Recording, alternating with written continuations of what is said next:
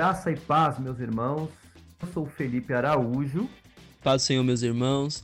Eu sou Wellington Souza e hoje nós aprendemos o texto de Efésios, capítulo 6 e o verso 5, a respeito das normativas de Paulo na relação do cristão com o seu trabalho. Gostaria de convidá-lo a ouvir esse podcast, aprender um pouco mais a palavra de Deus. Antes, porém, terminarmos essa introdução, temos agradecer você que escutou os três últimos episódios todinhos. Se você escutou eles inteiros, glorifico a Deus porque eu sei que estão longos. Mas nós pedimos aos irmãos aí que tenham paciência porque os conteúdos, não, é, Wellington? São conteúdos muito extensos e complicados de se abordar. Exato, e a gente tem uma preocupação primária em manter sempre o conteúdo, manter sempre um, um bom material para entregar para o pessoal, para que todos continuem sendo edificados pela palavra de Deus. Ouça esse episódio e aprenda um pouco mais a palavra de Deus.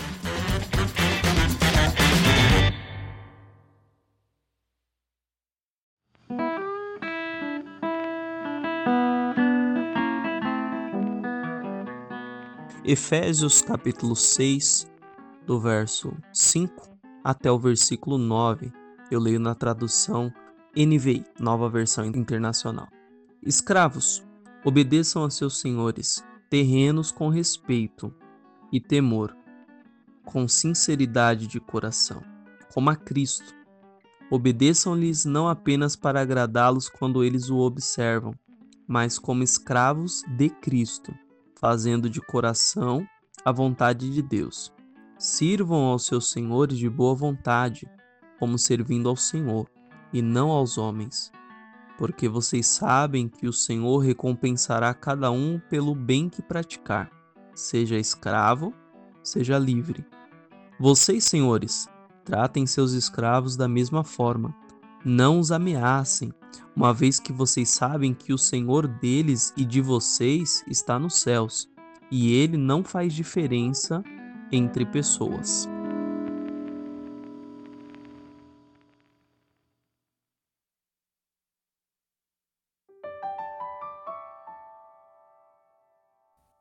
Antes de tudo, irmãos, nós precisamos deixar claro que o estudo de hoje, né, ele não é um estudo que deve ser tratado de forma simplória, de forma simples, né? Até porque é um questionamento que se tem na sociedade atual e possivelmente teve esse questionamento anteriormente, né, nos, nos séculos passados, a respeito do, dessa relação entre escravos e senhores, servos e senhores. E é muito importante que a gente tenha o máximo de cuidado ao tratar desse assunto, porque é um assunto de complexidade mesmo. Vamos lá então. É, é bom a gente só lembrar que nós estamos falando aqui do capítulo 5, a partir do versículo 21, desde a semana passada, a respeito do entendimento de Paulo do que é as relações interpessoais. Paulo ele começa com essas relações falando de esposo e esposa, pais e filhos, e aí ele dá continuidade né, à questão dessa relação entre as pessoas, entre servos e senhores. E gostaria de lembrar, né, como disse no episódio semana passada, é, que todo esse contexto né, do capítulo 5, a partir do versículo 22, sobre esse tratamento dessas relações interpessoais, deve ser baseada no texto do capítulo 5, versículo 21, quando Paulo diz que nós devemos nos sujeitar uns aos outros no temor de Cristo. Então, toda essa discussão deve ser baseada nesse texto, tudo bem? E aí, quando nós pensamos já nesse sentido de sujeição de uns aos outros, nós já entendemos que, mesmo que seja complicado essa ideia entre servo e senhor, o entendimento, o esclarecimento a respeito disso, o porquê talvez no cristianismo e na Bíblia se tem uma menção a, por exemplo, a esse tipo de relação entre as pessoas que é considerada na sociedade como uma relação, não é? Muito, muito não, uma relação extremamente complicada e talvez não seja nem uma relação, é, digamos assim, mas nós devemos ter bastante é, cuidado porque o texto bíblico ele foi escrito dentro de um contexto histórico, dentro de um contexto social. Portanto, né, é, nós vamos tratar aqui com muito carinho esse texto e gostaria que você entendesse com ele né, e a partir daí perceber que quando Paulo fala de sujeitar-se uns aos outros, esse texto também faz parte dessa sujeição. Então, a partir daqui, a gente já pode tentar clarear a nossa mente é, de que essa relação entre servos e senhores está baseada né, no, na sujeição de um para com o outro.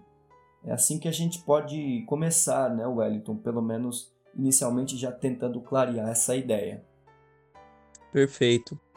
É, a gente analisa aqui que, para todos os efeitos, o que Paulo está tra trazendo aos irmãos é extremamente, uma vez que, é, como você colocou, não, era, não é nem algo que podemos chamar de uma relação, uma vez que os senhores entendiam os escravos de uma forma surreal, né? surreal. Então, o que Paulo está ensinando aqui, a partir do versículo 21, que você diz sujeição, né? tratar um escravo com revolucionário para um mundo que tinha uma ideia que nós já vamos amadurecer, uma ideia completamente terrível.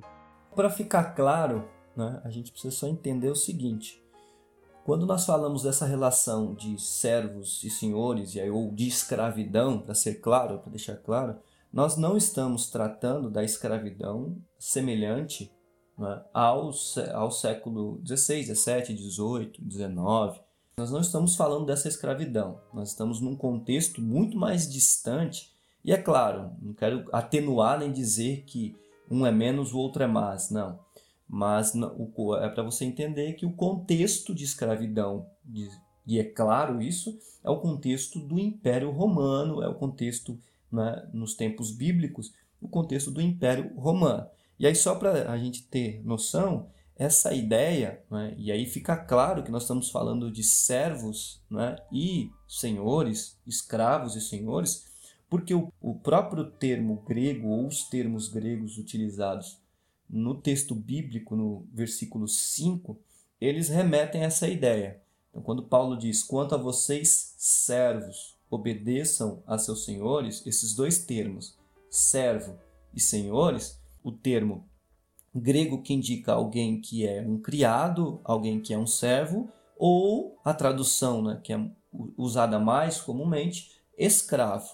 E a palavra senhor, que é Kyrios, significa aquele que é possuidor, proprietário ou amo de alguém. Ou seja, nós entendemos aqui que a relação, essa relação, abre aspas para relação, né, que existe aqui, é de um proprietário, vou usar aqui para ser claro, um dono de alguém, que seria o escravo, que seria o servo. Portanto, nós estamos falando de um contexto em que, na época do Império Romano, existiam os senhores, aqueles que eram proprietários de pessoas, de fato, proprietários, donos, ou possuidores ou amos, né, como era usado o termo, de alguém. E existiam os seus servos, os seus escravos que é, faziam as tarefas exigidas pelo seu senhor. E o termo obediência também revela essa ideia.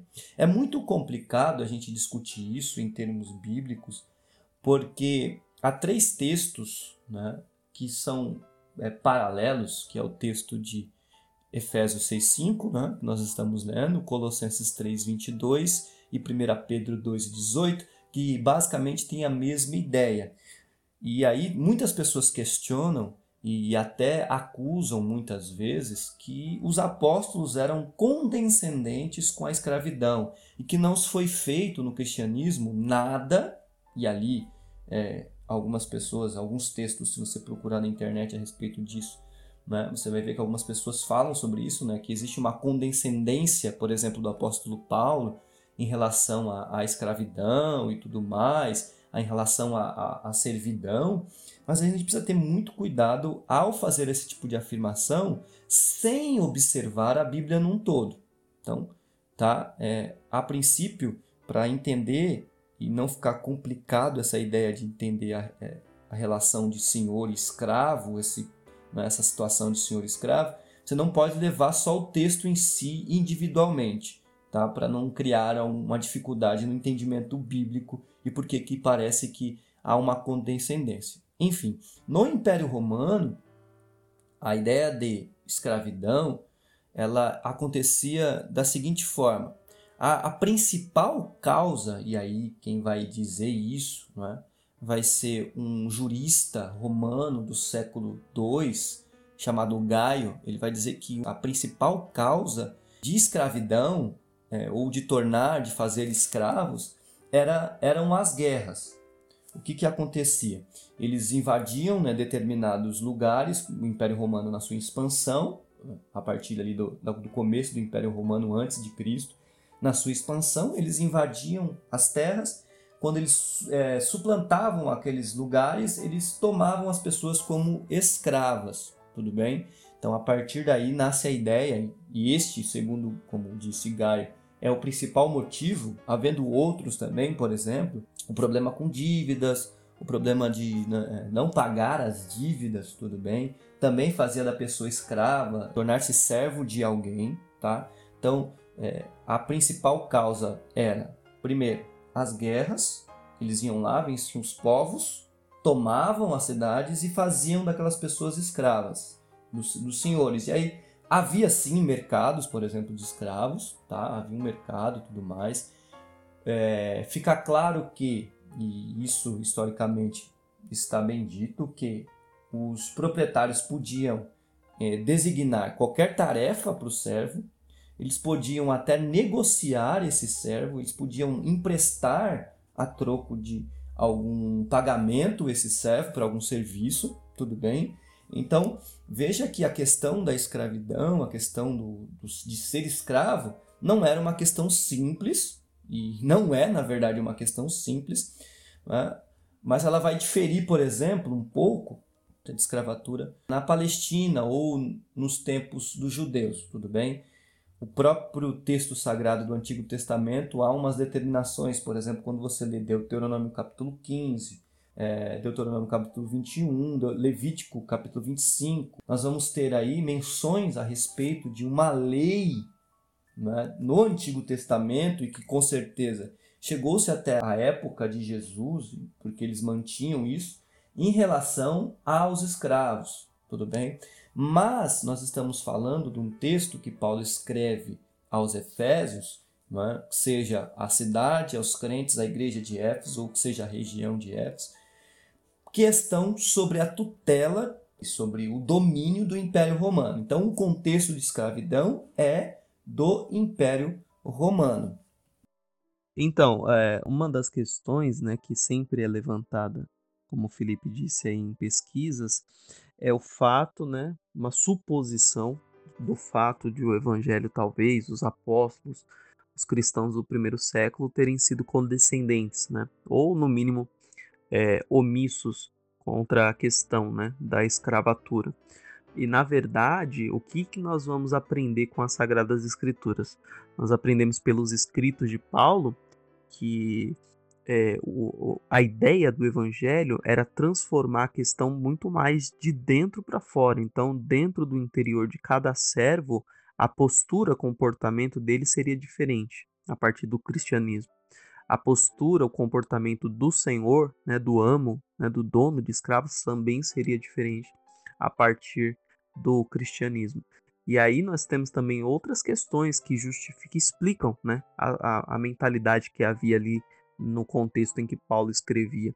Uma das razões era que ele tinha em mente que é, logo em breve Cristo voltaria a buscar a sua igreja. Então não, não entraria agora em questão, não seria viável agora trazer uma, uma rebelião, por assim dizer, uma rebelião contra o Império Romano, uma vez que os cristãos já tinham sobre si aquela acusação de que era um, movimento de subversão, que era um movimento de, de anarquia, de, de não sujeição a César, de não suje, sujeição ao império tal. Então havia toda essa, todo esse contexto.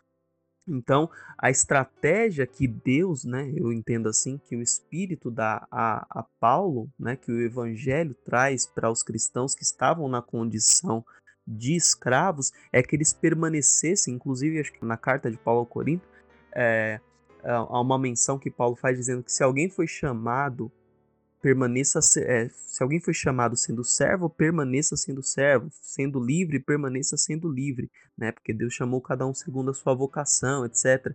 E, e Paulo escreve dessa maneira. Então, o, o objetivo que Deus trabalha dessa forma, que é essa é, que Paulo não, não vai contra diretamente a questão da escravatura, é porque a mentalidade que ele tinha, que Deus estava dando, a estratégia que estava sendo dada, é que a escravatura seria combatida muito mais de dentro, da, na postura dos cristãos, de dentro de si, né, no interior para fora.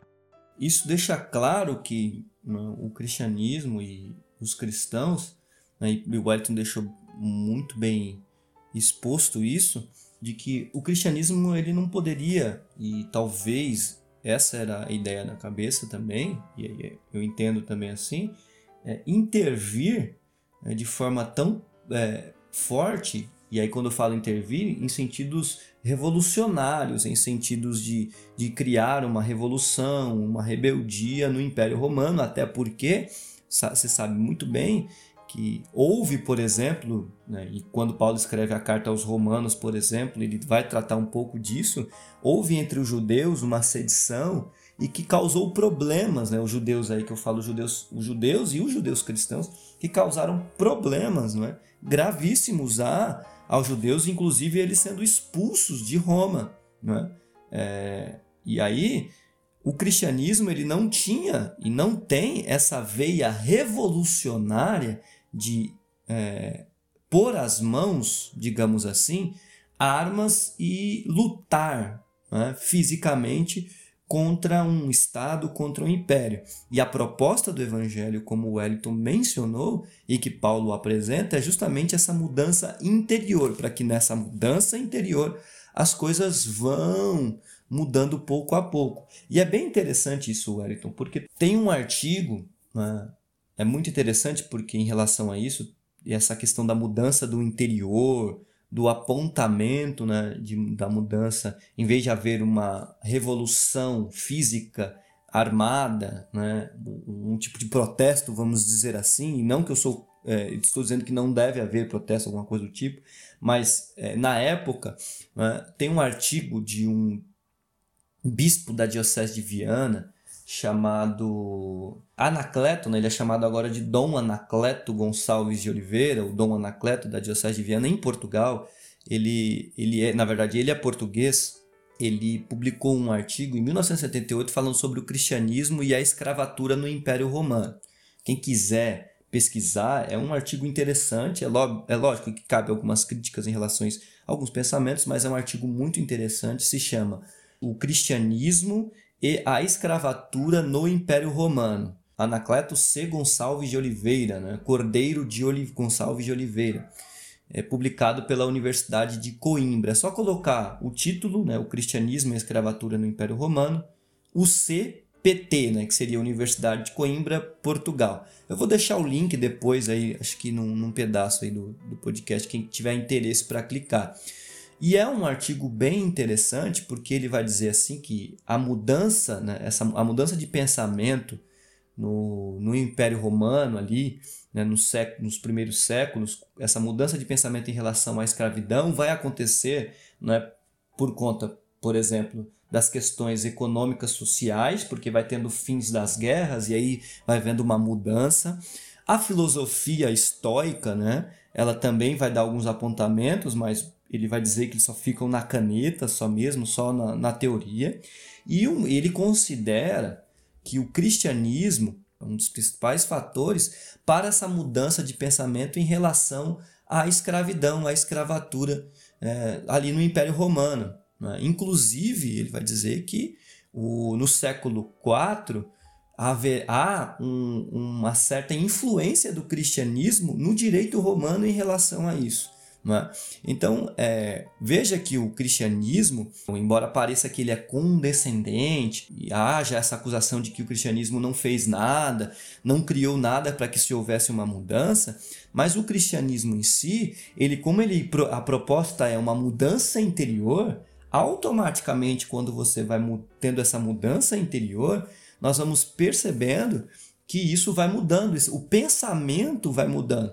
E note que se você ler o texto aqui que nós lemos, que nós estamos tratando, versículo 5 ao versículo 9 do capítulo 6 da carta aos Efésios, nós vamos perceber que né, Paulo ele está colocando em uma situação de igualdade, e não só espiritual, não, é? não só espiritual, de tratamento. Se você observar, quando ele pede, embora os versículos sejam mais para os servos, né? Ele pede para obedecer e aí ele pede assim, é, servir com sinceridade de coração, no temor e no tremor, né? É, fazendo a vontade, a vontade de Deus, né? servindo de boa vontade, trabalhando não só na frente das pessoas, tendo de boa vontade, servindo de boa vontade, o servo, ele vai dizer assim, ó, vocês, senhores, versículo 9, façam o mesmo com os servos. Ou seja, há um, há, há uma mudança aí no pedido de Paulo de tratamento, ou seja, da mesma forma que vocês, eles vão tratar vocês, vão servir vocês, vocês, senhores, têm que tratar também os seus servos. Veja que o texto ele já dá esse apontamento. E aí, para a gente encerrar esse ponto, eu acho muito importante, porque a gente fazer uma análise, uma análise não, né? Só ler o texto da carta do apóstolo Paulo a Filemão, que é justamente uma carta escrita a um senhor sobre um escravo. Correto, Wellington? É uma carta que é colocada, escrita por Paulo, justamente para isso. Correto, e assim, é só um adendo a respeito do. Se há, por um acaso, alguém que nos escuta nesse instante e que não conhece a história, não é? a, a o, o relato de, Paulo a Filemon é um dos relatos mais fantásticos do Novo Testamento, na minha, visão, na minha opinião. É, é muito interessante, é uma história muito envolvente da forma como o cristianismo ele muda a mentalidade das pessoas, o modo de vida, o estilo de vida, a visão do ser humano com relação Perfeito. ao mundo decaído. Então você é, é um convite nosso para que você estude com calma, é, deguste, né, saboreie o texto sagrado na carta de Paulo ao Filemon, que inclusive é uma carta bem, bem breve, né, Felipe? Tem, é, é algo que você, numa sentada aí, numa tarde, você lê a carta de Paulo ao Filemon. Sim. Se você quiser, você consegue ler em uma hora pelo menos três vezes. É 25 versículos, né? É um capítulo com 25 versículos. E ele é uma carta, claro, que, que é, como o Elton disse, ela é muito profunda e muito interessante. Eu acho Elton, que a gente até poderia depois, posteriormente, né, fazer uma análise dessa carta né, é, é, para trazer aí o, o, a história e uma análise da carta em si, correto? Mas eu vou ler para a gente encerrar, para vocês entenderem que é óbvio a escravidão existia, né? O, o cristianismo ele não fez frente e quando eu falo não fez frente no sentido de revolucionar, criar um, uma revolução, criar um protesto físico, digamos assim, mas o cristianismo ele impulsiona o ser interior, o homem, né, interiormente, para que ele mude esse pensamento. Tudo bem? Então, Filemão, né, que é um, um capítulo só, o versículo 10, Paulo começa dizendo assim: leio na nova versão transformadora que é a NVT.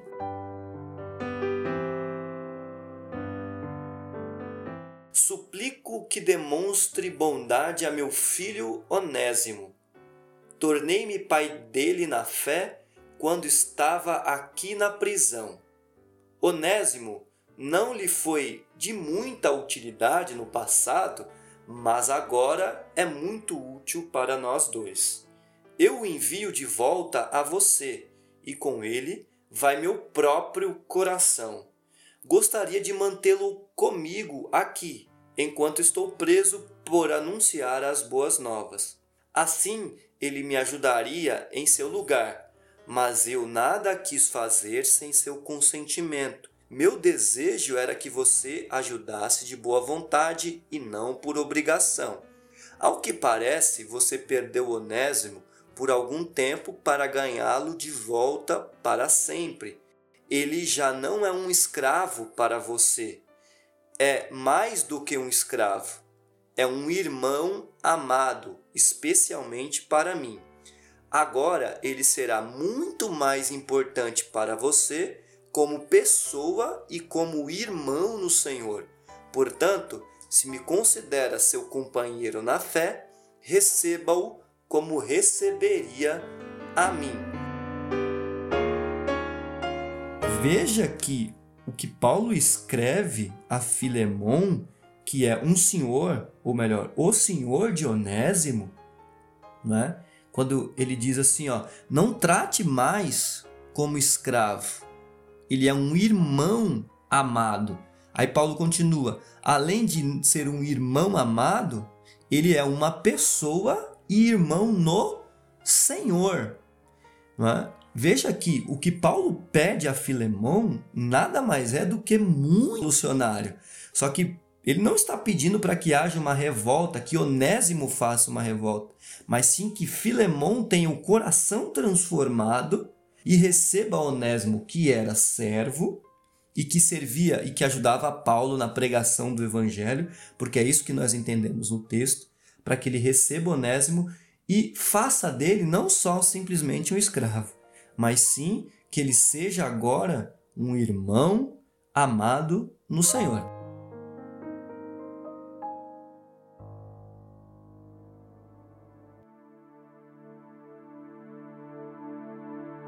Pois bem, e agora a gente, ao analisar esse texto, né? Estamos em Efésios capítulo 6. É, como o Felipe já introduziu, já vem nos, no, amadurecendo essa ideia de que tudo que nós estamos estudando dentro desse contexto, ele puxa a raiz ali do capítulo 5 e o versículo 21 da Epístola aos Efésios, que fala a respeito da sujeição, né? fala a respeito do o fato dos crentes a partir de agora andarem através da, do direcionamento de Deus pelo Espírito Santo, né, cheios do Espírito Santo, vai fazer com que esses irmãos sejam sujeitos. E aí nós já passamos pela fase em que foi dado instruções aos maridos, às esposas, aos pais, aos filhos, e agora nós temos é, Paulo fazendo instruções, dando normativas com relação é, à, à forma de viver de um servo, né, dentro do vocabulário da época em que ele usa, de um escravo e de um senhor. E é possível que alguém nos ouça nesse instante e que pense, bom, isso está muito distante da minha realidade. Isso é algo que aconteceu no passado, a relação de escravos, de, de senhores, né, de donos de escravos, etc. No entanto, é, o que, que a Bíblia nos relata aqui, o que, que ela nos revela? Que, na verdade, está sendo normatizado também a relação entre empregados e empregadores, né? entre funcionários e patrões. Isso é que a Bíblia está é, nos dando uma diretriz. Como é que deve funcionar a relação do cristão no seu papel de, de empregado, né? no seu papel de, de trabalhador. E aí nós entramos por um ponto de vista, Felipe, onde muitas vezes o que nós encontramos são pessoas que elas, na verdade, o contexto popular leva as pessoas a pensarem desta forma, que o trabalho ele é um mal necessário, que o trabalho invadiu a humanidade depois da queda. Então as pessoas elas só conseguem enxergar o trabalho, né, o labor ali, a jornada de trabalho, como sendo uma maldição, né, como sendo algo que, é, ah, inclusive existem tantas e tantas é, sátiras, né, piadas que são feitas. Ah, a culpa é de Adão, né? Se Adão não tivesse pecado, a gente não tinha que trabalhar. É, outras pessoas que, por exemplo, amaldiçoam a segunda-feira, porque é o dia que a pessoa vai iniciar a sua jornada de trabalho. É, as pessoas, alguns vivem como se o único dia de real alegria e prazer fosse o final de uma sexta-feira e o final de semana. Né? Esse, esse é o pensamento popular dos nossos dias, infelizmente. Sim, E essa, essa tensão que acontece, né?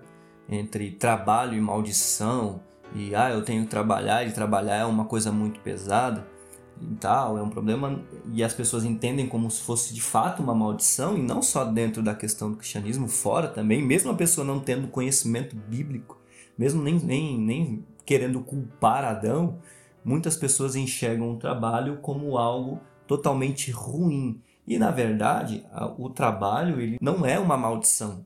Que ele foi estabelecido por Deus quando nós pegamos lá Gênesis no capítulo 1, capítulo 2, que é antes da queda, nós vamos perceber que era necessário que o homem, por exemplo, cultivasse, trabalhasse, dominasse os animais. Muita gente acha que dominar o animal é fazer doma dos animais, torná-los dóceis simplesmente. Não, dominar era cuidar dos animais também. Tinha todo esse trabalho, ou seja, então o trabalho, a ideia de você fazer alguma coisa, ela é anterior à queda. Qual é a dificuldade, qual é o problema, né, essa relação do trabalho como como é que as, por que, que as pessoas entendem o trabalho como maldição? Porque no texto sagrado, Deus vai dizer a Adão quando ele peca, né, com o suor do teu rosto comerás o teu pão, né? ou seja, tipo, com dificuldade. É, mas não é que Deus estava amaldiçoando ou tornando né, é, simplesmente o trabalho uma maldição. E nem que o trabalho ele foi criado para ser uma maldição. Não. Na verdade, o trabalho ele se torna uma dificuldade para o homem após a queda, mas não o por causa do trabalho, e sim por causa do pecado do homem. Muitas vezes a gente pensa essa relação assim, né? O trabalho que é difícil é o trabalho que é a maldição, mas a maldição não é a questão, do, não é o trabalho em si, porque o trabalho ele é anterior à queda. O problema está justamente no homem, justamente no pecado humano. Então, ou seja, o que tornou as coisas vou usar aqui o termo, mas entre aspas, malditas, digamos assim, não é simplesmente, não foram as coisas. É o pecado que o homem cometeu que tornou difícil as coisas, mas não porque elas eram para ser assim. É porque o homem pecou. Exato.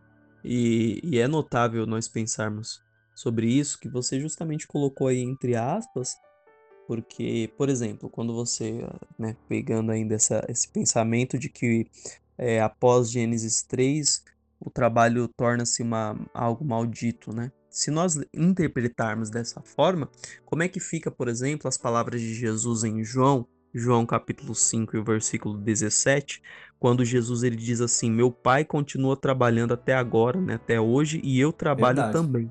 Né? Então, peraí, se a gente considerar que o trabalho é uma maldição, como é que eu vou dizer que Deus trabalha e que Jesus também trabalha? vou dizer que Jesus está tá exercendo alguma punição, Jesus está exercendo, né, tá pagando um castigo por quando não faz o mínimo sentido, né?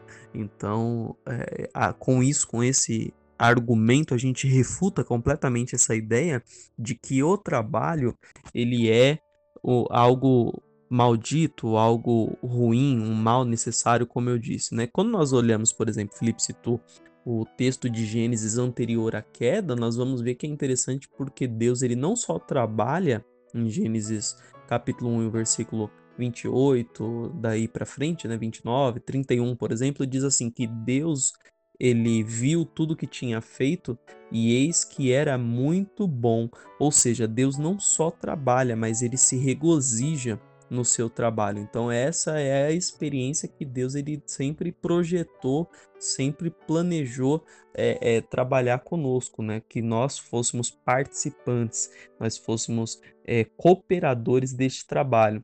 Então aí entra, como o Felipe citou também, a, as ordens de Deus dizendo para que o homem encha a terra, uh, sujeite a terra, domine a terra. E esse é, sujeitar aqui esse dominar a terra, ele poderia também, nós poderíamos também usar é, a palavra cultivar a terra, correto? Acho que usar no lugar de sujeitar, poderíamos usar cultivar. Talvez tenha até alguma tradução que use a, a expressão no lugar de sujeitar, use a expressão cultivar a terra. Né? Na verdade, o termo pode ser traduzido né, como cultivo, sujeição e tudo mais. E pensando, Wellington, nisso, nessa questão que você disse né, de Jesus dizendo: Meu pai trabalha e eu trabalho também, Há também uma outra possibilidade que é a questão dos talentos. Porque quando a gente fala de trabalho, a gente tem que pensar que trabalho é, é inúmeras formas de trabalho. Não existe uma forma só de trabalho, né? ou só o trabalho braçal, por exemplo. Não, existem inúmeras formas de trabalho. E dentro dessas inúmeras formas, por exemplo, a gente pode pegar até os textos bíblicos, por exemplo, né? É, mas dentro dessas inúmeras formas, nós temos os talentos naturais dados por Deus para que a gente realize os trabalhos. E aí eu penso que, por que Deus daria esses talentos naturais, Wellington, para que a gente realize determinado trabalho, se isso é uma maldição? Qual é o sentido de eu ter um talento?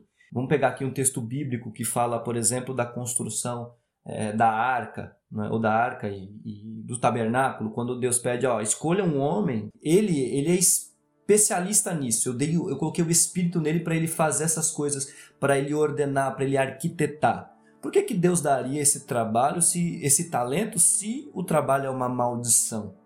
Por exemplo, por que, que Deus daria né, o talento de ensinar para um professor, o talento de, por exemplo, é, é, ser um médico ou um talento de gerir, né, de gerenciar para alguém que trabalha, por exemplo, na administração, no RH. Por que, que eu teria esse talento, essa, essa natural dado por Deus, se o trabalho é uma maldição? Então veja que a gente pode ir refutando essa ideia de maldição, de que o trabalho é maldição, além do que Jesus, o próprio Deus, diz sobre si mesmo, do que o próprio Deus se revela, sendo né, aquele que trabalha, inclusive a criação foi um trabalho, como você mencionou, Jesus dizendo isso.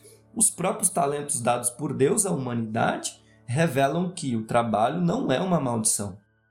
Exato, e é de se pensar, né, é algo para se pensar, que com o passar dos anos, com a evolução da humanidade, toda essa questão ela ganhou inúmeras facetas, né?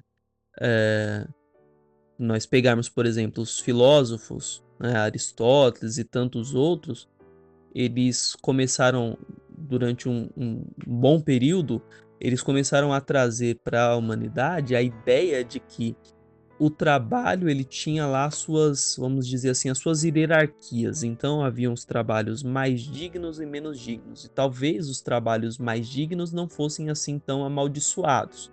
Agora, os trabalhos é, menos dignos, isso dizendo a partir do contexto deles, né, da época antiga, eles menos dignos sim eram, eram amaldiçoados. Então a pessoa, por exemplo, a pessoa que exercia um trabalho braçal, né, usava força física para exercer esse trabalho, era considerado um trabalho menos digno, era considerado um trabalho é, amaldiçoado, um trabalho que alguém estava fazendo como uma espécie de punição. Ao passo que, ao contrário disso, um trabalho de alguém que exercia uh, a sua força mental, o seu raciocínio, a contemplação, as ideias, a filosofia e tudo mais, esse trabalho era considerado mais nobre. E durante um tempo, a igreja a igreja medieval, vamos colocar assim, ela se apropria dessa ideia dizendo que o único trabalho considerado abençoado, considerado santo, considerado digno diante de Deus era o trabalho é, prestado dentro da igreja, era o trabalho prestado é, de forma espiritual, por assim dizer. E o trabalho secular era visto como algo ruim, algo completamente é, carnal, materialista, mundano, coisas do gênero. Então, a gente vai vendo como o pensamento da humanidade ele vai mudando com o passar dos anos, de modo que as pessoas elas faziam uma distinção entre o trabalho espiritual e o trabalho secular, né? Isso, e veja que o próprio pensamento da filosofia e além dos outros pensamentos, é, dão justamente contexto para a gente compreender o porquê da escravidão na época. Por que, que por exemplo, por que, que a filosofia, por que, que não houve, por exemplo, embora né, você vai ter, por exemplo, nos estoicos, que são os filósofos ali do, a partir do penúltimo século, do primeiro é, século I, século II antes de Cristo, a ideia de escravidão é justamente né, é, o contexto que nós estamos falando, pensando na escravidão que a gente falou anteriormente, revela justamente isso. Como eles pensavam que o serviço braçal era um, algo indigno lá atrás, dava ao escravo essa, essa coisa, porque quem exercia o serviço braçal justamente era o escravo. E na época medieval, né, a igreja cristã torna isso também um pensamento próprio dela, ou seja, como o Elton mencionou, o trabalho santo é o trabalho dentro da igreja. Fora do trabalho da igreja, não é, não se serve para nada, é tudo mundano. Tanto é que usa, eles usavam o termo profano. Inclusive, por exemplo, teatro, né? era, era, havia o teatro sacro, só para a gente entender isso, e do que ele está falando na época medieval, e o teatro profano. Por exemplo, teatro para a Igreja Católica é aquele que podia ensinar e fazer as pessoas se tornarem cristãs. Quanto o teatro que era feito fora, que era uma apresentação fora de alguma situação do dia a dia, eles consideravam como profano, daí a palavra profano, mundano, porque não servia para nada. Então veja que esse pensamento de que o trabalho é uma maldição, o trabalho braçal, o indigno, ou um trabalho que não seja, por exemplo, como na época medieval, fosse voltado à igreja, ele era um trabalho mundano, ele ele continuou né, durante a era medieval e ainda atinge né, a modernidade em certos aspectos. Embora, como o Eton disse, a gente hoje tem um melhor, uma melhor aceitação em certos termos das diversas formas de trabalho. E aí veja você, né? A ideia que Paulo está transmitindo aqui em Efésios capítulo 6 e o verso 5 que nós estamos estudando, a ideia que ele está transmitindo é que o cristão ele, ele deve entender que não tem distinção entre o trabalho secular e o trabalho espiritual, né? já que ambos, a partir do que Paulo está ensinando na carta de Efésios 6 e a partir do versículo 5, o que Paulo está ensinando é que ambos os trabalhos eles devem ser feitos como a Cristo. Né? Então, os empregados eles são servos não de homens, eles são empregados não de homens, mas de Cristo. E aqui nós reforçamos muito essa tese de que não há como divorciar, não há como dissociar a conduta de um cristão de segunda a sexta. É, eu uso aqui segunda a sexta, que é os dia, o dia, os dias comerciais, né, que as pessoas costumam trabalhar, de uma vida que ele leva ao domingo. Tem pessoas que ele acha que ele só está adorando a Deus no final de semana, por exemplo, quando ele está à disposição para ir à igreja, para ir às reuniões, para ir à escola bíblica, etc. E que na segunda-feira, nos outros dias da semana, ele não está voltado é, para adoração ao Senhor. E o que nós aprendemos nessa carta aqui, como eu disse já no começo, que Paulo está normatizando aqui, é a conduta do cristão no exercício da sua profissão. Né? É a conduta do cristão como um funcionário, como um empregado e também mais adiante como um patrão, como um empregador. Né? O, e aqui nós, a primeira questão que nós já estamos combatendo é que o cristão, ele em primeira análise, a primeira coisa que ele deve é, lutar contra é esse pensamento de que, primeiro, o trabalho é uma maldição, o trabalho é algo prejudicial, o trabalho é algo é, é, um mal necessário. A primeira coisa que não deve fazer parte da mentalidade, do vocabulário, da conduta do cristão. E mais adiante também temos discutido que não há trabalho é, mais digno, menos digno, mais nobre, menos nobre. Na verdade, todo o trabalho, como o Felipe disse, existem as vocações, né? Existem os, tem gente que tem é, uma vocação para ser, é, por exemplo, um, um um professor, tem gente que tem uma vocação para cultivar a terra, por exemplo, tem toda um, um, uma tratativa com a, com a terra, é, tem gente que tem vocação para ser marceneiro, né? Então que, o que o apóstolo quer dizer é o seguinte, que o seu serviço seja ele saturado de energia, de entusiasmo, seja em qual área for, né? Como se fosse para Cristo, porque ele realmente está sendo feito para Cristo.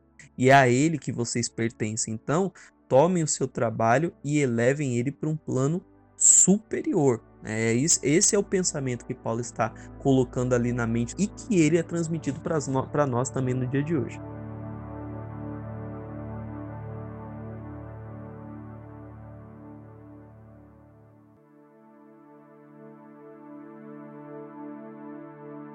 Isso, é, e a gente precisa ter essa, essa ciência, né? O Elton falou sobre tem pessoas que acham que só é aos domingos que você adora, né? Ou serve, né? Servir a Deus só aos domingos.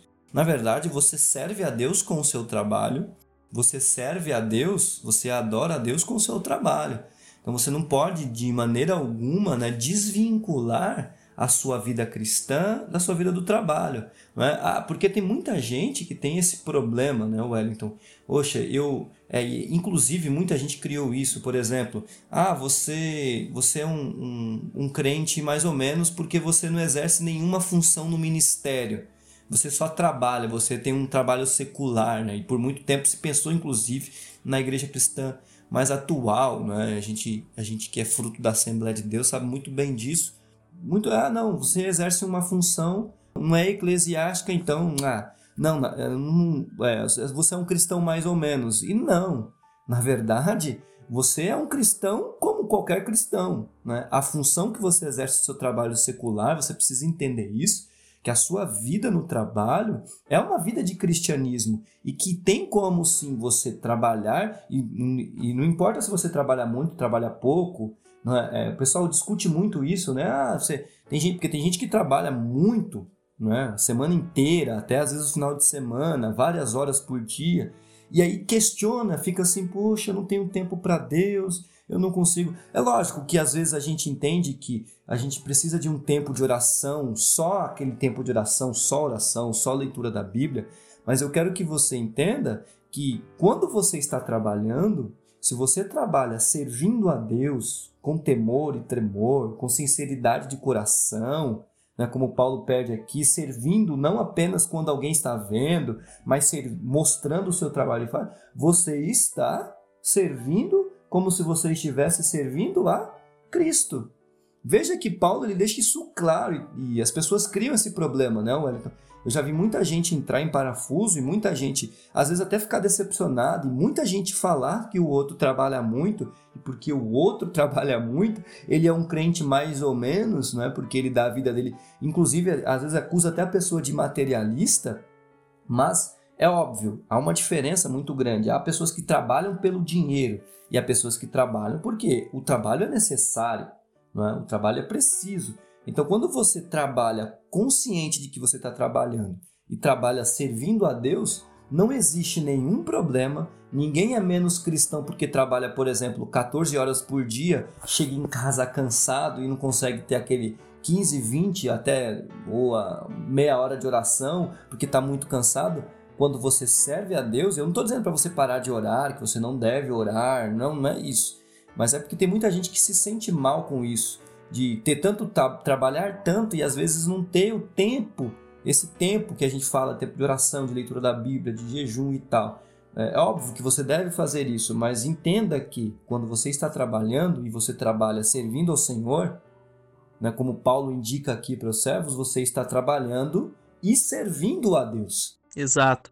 E se nós pensarmos, vamos mais ainda, mais profundo ainda nesse pensamento que você trouxe agora, porque é algo muito bom é, um dos frutos do pensamento capitalista é que nós vivemos, né, nós trabalhamos. O único objetivo do nosso trabalho é o sustento, é a forma de conquistar, por exemplo, os nossos desejos materiais, etc. Né? À vista da sociedade pós-moderna, o trabalho tem esse único propósito. Mas quando nós analisamos o material, né, o, a, nós analisamos, por exemplo, o manual do ser humano. Qual que é o, o, o, manual do ser humano? É a Bíblia Sagrada, certo? Então, o ser humano foi, ele veio é, de fábrica com o manual. E no manual do ser humano, nós vemos que o plano perfeito de Deus era colocar o homem no jardim. E o que, que fazia parte do jardim? O trabalho. A vida no paraíso, né? Ela, ela tinha como componente o trabalho. Então, o trabalho não é algo que foi criado após um longo período de lazer. Ah, vou deixar o homem aqui curtindo o jardim, desfrutando, brincando aqui no jardim, e depois que o homem pecou, foi expulso do jardim, ah, a partir de agora, como punição, você deve começar a trabalhar. Não foi isso que aconteceu. Antes da queda, já no jardim, quando Deus cria o homem e a mulher, é dado tarefas, é dado atividades para que o homem possa é, é, continuar, vamos dizer assim, trazendo para a aplicação que nós estamos usando nesse momento, para que ele possa continuar trabalhando para Deus, para que ele possa continuar fazendo a obra de Deus, para que ele possa continuar se desenvolvendo. Então, muitas pessoas às vezes imaginam, como nós estamos discutindo aqui, que ela só vai conseguir, por exemplo, servir a Deus de forma sincera, de forma real, quando ela abandonar todo o trabalho aqui nessa terra de a profissão que ela exerce, a profissão remunerada e se dedicar integralmente é, para a igreja, etc.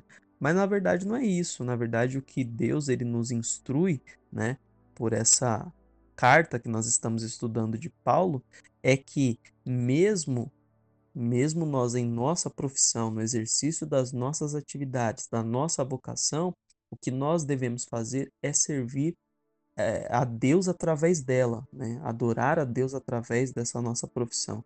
Então, muitas vezes as pessoas elas imaginam que elas só conseguirão ser fiéis a Deus após isso, quando na verdade Deus estabelece que essas pessoas elas conseguem sim ser sinceras, ser fiéis a Deus, mesmo exercendo as suas profissões, mesmo sendo servos, como o texto vai dizer, mesmo sendo funcionários. E aqui, é, Felipe, eu não quero só me limitar ao pensamento de que as pessoas têm muitas vezes, né, de que é, servir a Deus no ambiente de trabalho é só você ir lá levar a Bíblia no seu, no seu local de trabalho, no escritório, na fábrica, na escola, seja lá onde quer que você trabalhe, levar a Bíblia, pregar para os companheiros, fazer uma oração. Não é só isso que nós estamos falando. Né? A instrução. Isso é bom fazer, né? sim, óbvio, é, né? Mas não é só isso. É, então.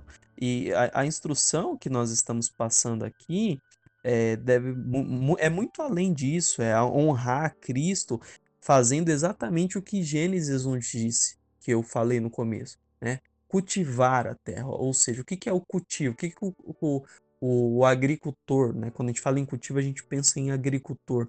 O que, que o agricultor faz com a terra? Ele não pega a terra e entrega da mesma maneira em que ele recebeu. Ele desenvolve aquela terra.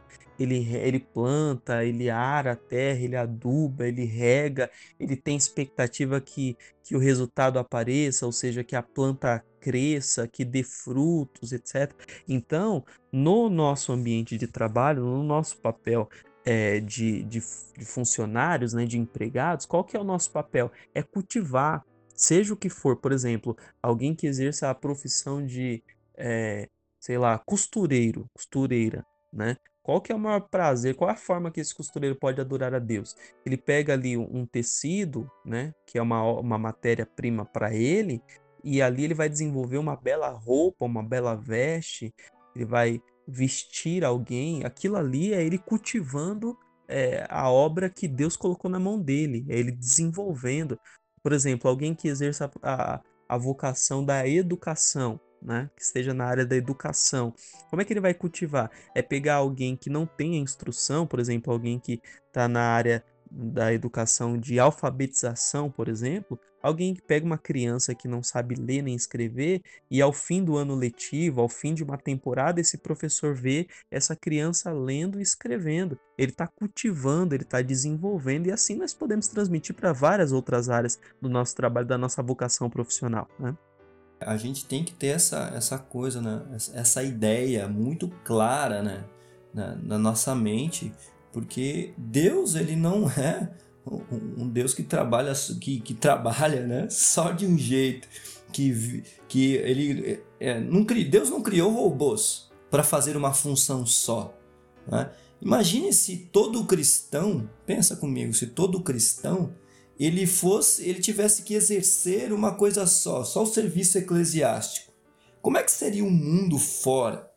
Que equilíbrio existiria no mundo por exemplo do trabalho não é? É, veja que o cristianismo, o cristão, ele, ele tem que estar inserido no mundo, no sentido de que inserido não né, é, é, apropriando-se do que o mundo oferece, mas inserido no mundo porque ele é sal da terra, luz do mundo. E tem muita gente que acha que ser sal da terra e luz do mundo é simplesmente influenciar pregando a palavra, mas quando você não adianta nada eu pregar a palavra no lugar e quando eu vou exercer o meu serviço, o meu trabalho, a minha função, eu exerço pessimamente. Sim. Como é que eu vou? Que exemplo? Então veja que a gente precisa sempre fazer essas essas relações.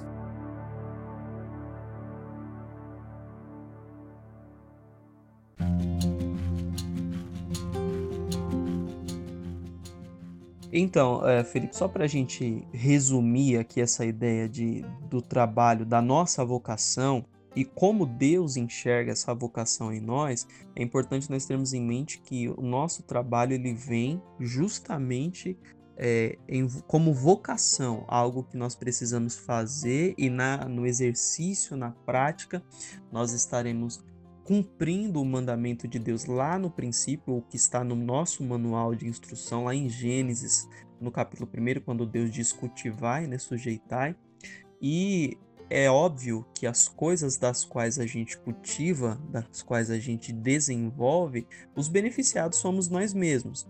Por exemplo, nós precisamos do nosso alimento diário.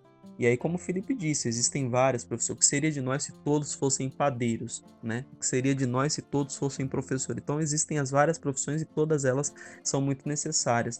Se Deus quisesse, se Deus quisesse, é claro que ele poderia fazer com que todos os dias nós tivéssemos o pão sem precisar de, do padeiro, por exemplo, sem precisar que ninguém trabalhasse, assim como foi na época do maná. Né? Na época do maná, o povo era só sair ali na porta da tenda e o alimento era. Eh, eu, eu me arrisco a dizer, Felipe, que foi o primeiro serviço de é, iFood, né, de entrega rápida na porta, na porta de casa que o povo tinha na época da, da, da Bíblia, né? Mas o que que ocorre? Eh, na, nessa época aí, o povo tinha o maná durante a peregrinação no deserto. Quando acaba a peregrinação no deserto, o povo ele é convidado por Deus. Você pega o livro de Josué, capítulo 5, o povo entra na terra prometida, colhe, quando eles colhem os frutos da terra, a Bíblia diz que naquele mesmo ano o maná cessou. Ou seja, a partir de agora eles tinham uma terra fértil, ferramentas e de deveriam desenvolver as habilidades, aprender a cuidar da terra, aprender a plantar, cultivar. Então, Deus cuidou deles durante um tempo, mas o objetivo é que eles se desenvolvessem nas suas profissões, nos seus trabalhos, né? E aí, Paulo ele não se limita só aos empregados, né? Ele também escreve aos senhores, né? aos patrões, né? aos empregadores. E o que ele diz para esses, para os senhores, é muito simples. Ele diz que o senhor de outros homens deve se lembrar que, apesar dele ser senhor, ele na verdade não deixa de ser servo de Deus, né? E que ele, Felipe já também colocou essa questão, né, de que não há uma diante de Deus não há uma distinção. No cristianismo, não há uma distinção, não só no quesito espiritual, mas também a partir de agora eles devem se respeitar mutuamente, né? Lembra que a gente já discutiu isso nos episódios anteriores, o respeito mútuo, a sujeição mútua. Então, mesmo se aplica também nessa relação de trabalho, nessa relação entre funcionários e patrões, ok? Então, aqui é dito aos senhores que eles também devem respeitar os seus servos. E aí nós lembramos mais uma vez que é algo completamente revolucionário, uma vez que o pensamento da época dizia que os senhores tinham total liberdade sobre os escravos, inclusive poder de vida e morte, podiam determinar se os escravos iriam viver ou morrer. Se um senhor quisesse, por exemplo, é, castigar o seu escravo por nada, ele poderia assim fazer e ninguém teria o direito de o questionar. Mas o cristianismo vem dizendo que isso não é o que Deus quer, que eles sejam tratados com respeito, sem ameaças, né? E que todos estão na presença de Deus. Né? Então todos todos estes homens aí estão diante de Deus e que Deus é o Senhor de todos. É, e é bem importante porque Paulo ele começa o texto né, dizendo fazendo o mesmo. E a mesma exigência, né, e eu já disse isso anteriormente, é, deve ser vista de, de um senhor para com o, o servo. E aqui a gente transporta de forma né, essa aplicação que a gente está fazendo não é estranha, tudo bem? Quem for ler os comentários aí bíblicos vai perceber que há apontamentos dessa aplicação sim. A gente transporta isso, por exemplo, para quem é um empregador, para quem é o patrão, para quem é aquele que lidera, aquele que comanda, né? É, alguém. Então, por exemplo, eu que sou professor de ensino fundamental, eu tenho os meus alunos, eu, lógico, em certos termos aqui, é, eu me encaixo primeiro como, né, digamos, empregado da, do município da qual eu faço parte, de, como funcionário, que aí eu devo agir e exercer a minha função em relação a quem está né, acima de mim, para que perceba que eu estou fazendo e servindo a Deus, não só aos homens servindo a Deus, mas eu tenho ali diante de mim um, uma liderança que são os meus alunos. E aí eu tenho que tratar esses meus alunos, e eu pensando, digamos aqui, como aquele, o Senhor, abre aspas, dos meus alunos ali, eu tenho que tratá-los assim como eu devo né, é, é, é, exigir o tratamento, digamos, de, um, de alguém que é inferior a mim, do que Paulo fala aqui, por exemplo, no caso do servo, do funcionário e tudo mais. Sim, é, você está na posição, você tá na posição de, de autoridade ali diante dos alunos, isso. e é justamente isso que Paulo fala, né? Ó, quando você estiver na posição de autoridade, trate com respeito. Isso. Então, aí eu deixar de ameaça, né? É, é, sabendo que o Senhor tanto deles como de vocês, né? E aí aqui é claro, Paulo está falando da relação é, intrínseca entre senhor e servos cristãos, mas a gente está fazendo uma aplicação para fora também, não é? Eu tenho que entender que é, o Senhor ele está acima de todos, ele comanda e ele está no controle de todas as vidas, o Senhor soberano. É? Então a gente precisa ter esse entendimento. Então, por exemplo, alguém que é um, um, que exerce alguma autoridade, que é um patrão, que é um empregador, ele deve entender que ele tem também uma responsabilidade, não só espiritual, mas também social, não é? é? em relação aos seus funcionários. Ele não pode achar porque ele é o patrão, porque ele é autoridade, e mesmo sendo cristão, ele não pode achar que ele deve não é? É, agir de qualquer maneira e tratar mal os funcionários. Não é ser é, não é deixar de, por exemplo, de ser justo em algumas relações, porque a gente sabe que são, são situações complicadas quando você é autoridade sobre alguém, que você exerce né, essa função de autoridade sobre alguém, você tem uma responsabilidade de, por exemplo, olhar as injustiças, de perceber os problemas e uma série de outras coisas não é isso que a gente está dizendo que você deve ser, né? Passar a mão em tudo isso. E Paulo não está pedindo isso. Paulo está dizendo assim: o tratamento tem que ser um tratamento não é? é, que você deve revolucionar no sentido de entender que, não, eu tenho que tratar essa pessoa muito bem.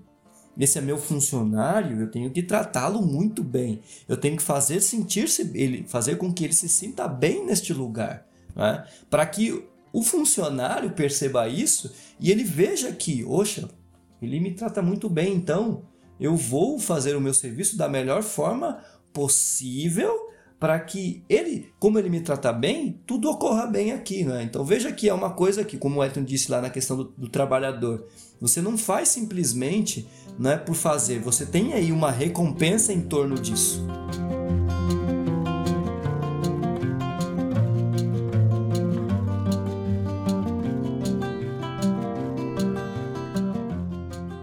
Então, é um assunto, como o Felipe colocou logo na nossa introdução, bastante delicado, né? É um assunto que é atual.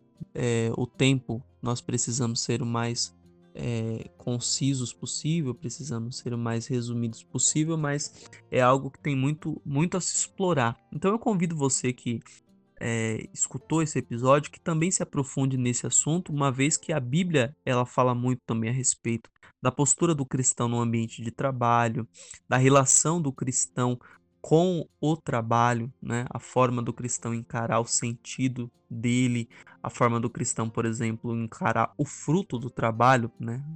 o dinheiro, as riquezas, etc. E aí eu quero fazer duas indicações, Felipe, de duas literaturas que é, me ajudaram muito, duas literaturas muito ricas. Uma delas é de um autor é, bastante conhecido, né? Um, um autor principalmente nos dias atuais bastante lidos no meio cristão, que é o Timothy Keller, né? Tim Keller. E o livro dele que eu me refiro é Como Integrar Fé e Trabalho. Então, é um livro extremamente interessante. Eu já li, ele vai falar a respeito de muitos detalhes. Parte dos comentários que nós fizemos na aula de hoje vem também desse livro.